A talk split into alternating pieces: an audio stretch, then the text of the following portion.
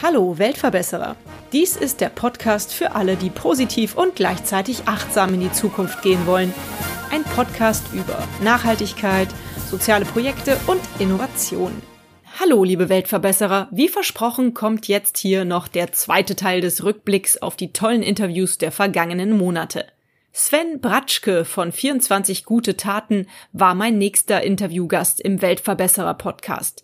Ihn habe ich nach der Vision des 24 gute Taten Teams gefragt. Ja, und das ist eigentlich so die Vision, die wir haben und weiterhin gute Taten ermöglichen, Menschen zu sensibilisieren für die globalen Herausforderungen, aber auch, dass es Lösungsansätze dafür gibt. Und im Vordergrund von 24 guten Taten steht eigentlich immer das Positive an dem Spenden. Nicht irgendwie die Probleme in den Vordergrund zu rücken, sondern vor allem eben, hey, ihr könnt auch mit einem ganz kleinen Betrag was Gutes tun, was Sinnvolles und das zurückgeben, gerade in dieser Zeit des sage ich mal, auch übermäßigen Konsums. Also wenn man heute in große Einkaufsläden geht, dann kriegt man ja eine Reizüberflutung auch oft von den Adventskalendern, die da auch noch so rumstehen und sich auch so ein bisschen, ja, so darauf zu besinnen, dass man auch eben ja, was zurückgeben kann und das trotzdem Spaß machen kann und man anderen damit auch eine Freude machen kann, weil den Kalender kann man ja auch über unsere Webseite verschenkt, sozusagen beschenkten direkt eingeben und auch einen kleinen Gruß hinterlassen. Das wird dann auch so eingedruckt und wird auch so verschickt. Das steht immer bei uns in dem Vordergrund, Freude schenken. Super. Ja, wahrlich, eine schöne Vision. Ich habe den Adventskalender von 24 gute Taten dieses Jahr fünfmal verschenkt und ganz viel positives Feedback bekommen. Auch Anna Jona von Wildlingschuhs habe ich nach ihrer Vision gefragt. Was ist denn eure Vision, euer Ziel mit euren Schuhen oder für euch?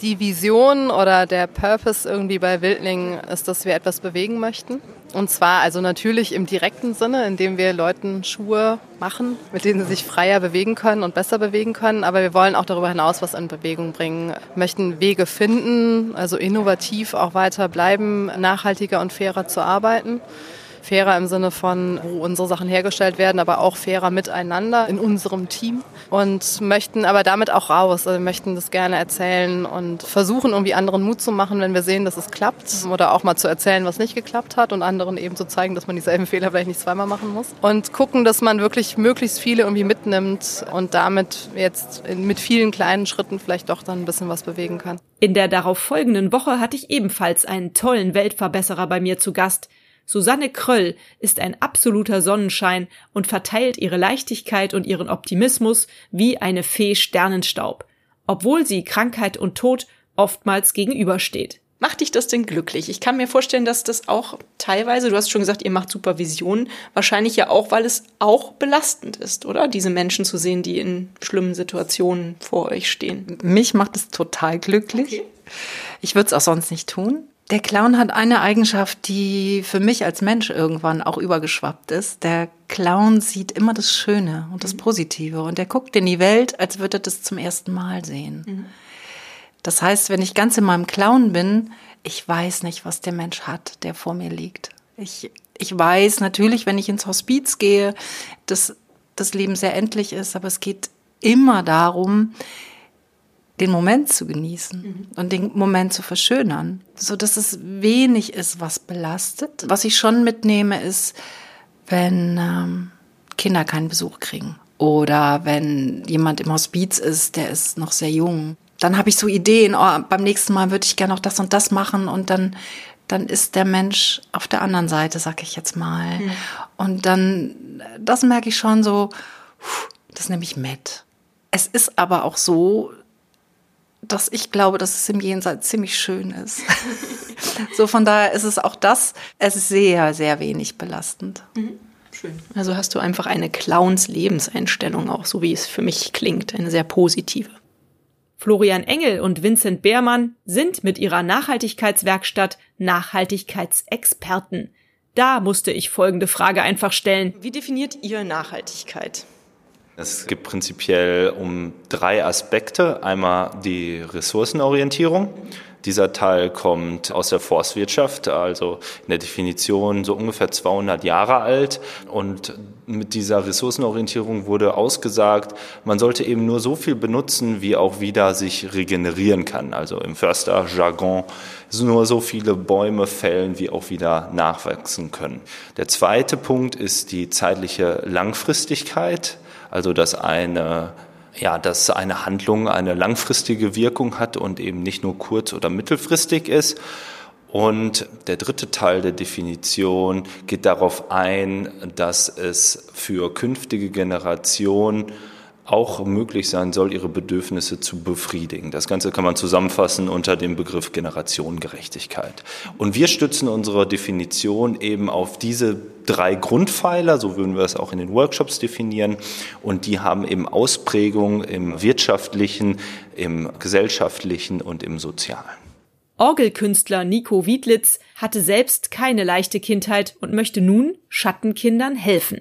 Und wie helft ihr den Schattenkindern konkret? Also du hast eben schon gesagt, ihr bietet Camps an oder irgendwelche Projekte. Wie läuft das ab? Wir machen Feriencamps, mhm. haben spezielle Betreuer, die auch für dieses Thema brennen. Mhm. Also wir können jetzt nicht jeden Betreuer einfach nehmen, weil es gibt auch Sozialpädagogen, die haben Goldfische betreut. Das nützt ja nichts bei Kindern, ja. Also du musst schon Leute auch haben, die Zugang zu Kindern haben. Und wir haben zwei tolle Leute in Thüringen und die machen mit den Kindern alles. Da wär, die Kinder gestalten in den Camps eben die Zeit auch mit. Also wir sagen nicht, jetzt wird das und das und das gemacht, sondern die Kinder gestalten die Camps eigentlich mit den Betreuern zusammen. Und so wird das Ganze lebendig. Und dann lernen andere Schattenkinder eben andere Schattenkinder kennen. Und so entsteht Networking und die tauschen sich aus und dadurch öffnen die sich, weil sie merken, wir sind nicht alleine. Da sagt der eine, weißt du, was mir passiert ist? Oh, ich kenne das, mir ist das auch passiert. Und ich fand es ganz furchtbar. Ja, ich auch. Aber so entsteht Kommunikation. Das heißt, die Kinder investieren in sich selbst.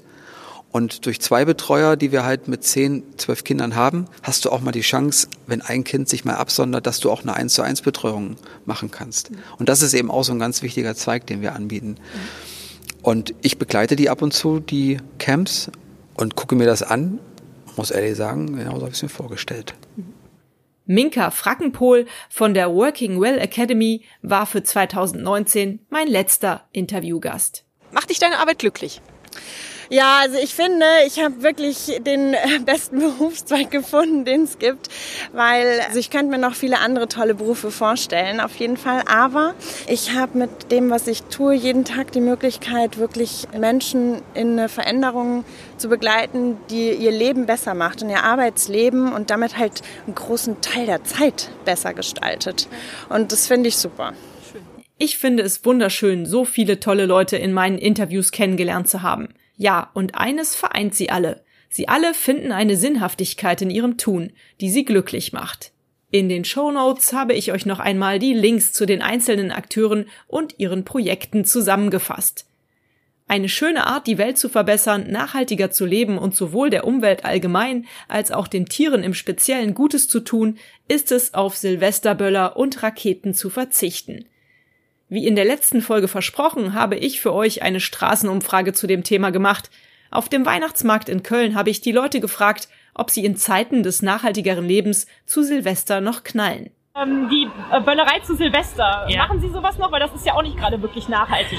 Äh, absolut gar nicht. Ich bin auch erst, erstmal gar kein Fan von und zweitens ist es auch für mich kompletter Bullshit. Ja. Ich verstehe das gar nicht. Äh, werde auch tatsächlich gar nicht in Deutschland sein dieses Jahr in Silvester. Und ähm, ich glaube, nämlich in Spanien, in Madrid, und ich glaube, da ist es auch gar nicht erlaubt. Deswegen werde ich es auch nicht vermissen. Ja, das nervt mich. Das ist mir eh zu laut und zu hektisch. Aber ja, ist auch ziemlich viel verschwendete Ressource, das Ganze, ja. Also das kann man auf jeden Fall runterfahren. Also ich habe nicht sehr viel von der äh, Böllerei an Silvester. Äh, das brauche ich persönlich nicht. Also ich habe aber selbst auch noch nie wirklich in Feuerwerkskörper investiert, deswegen ja. Sehe ich auch ähnlich, aber man soll nicht auf alles verzichten. ja? Das ist auch eine gute Einstellung. Das ist immer, immer äh, der Pendel schlägt immer nach äh, übertrieben aus und dann wieder ganz verzichten. Es gibt bei uns kein Mittelmaß. So. Und das stimmt so ein bisschen. Ja. Wir haben, wir kaufen schon seit zehn Jahren keine Böller mehr, weil wir einfach uns an den anderen erfreuen, wie die Böllern.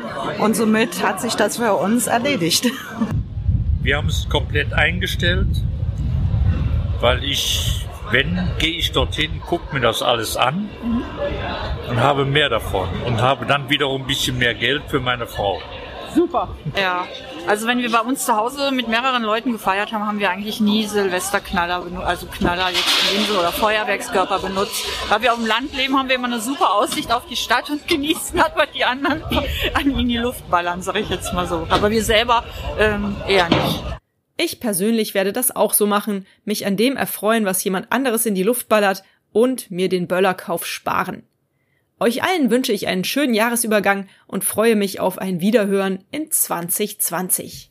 Habt ihr Feedback, Themen oder Verbesserungsvorschläge, meldet euch gerne unter der E-Mail-Adresse, die ihr hier in den Shownotes findet. Und hat es euch gefallen? Seid ihr inspiriert, berührt?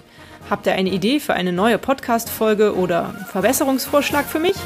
Dann hinterlasst mir doch eine Bewertung oder einen Kommentar. Ich freue mich drauf. Ihr findet die Weltverbesserer jetzt regelmäßig hier an dieser Stelle. Abonniert den Podcast doch gerne. Bis bald, eure Birte.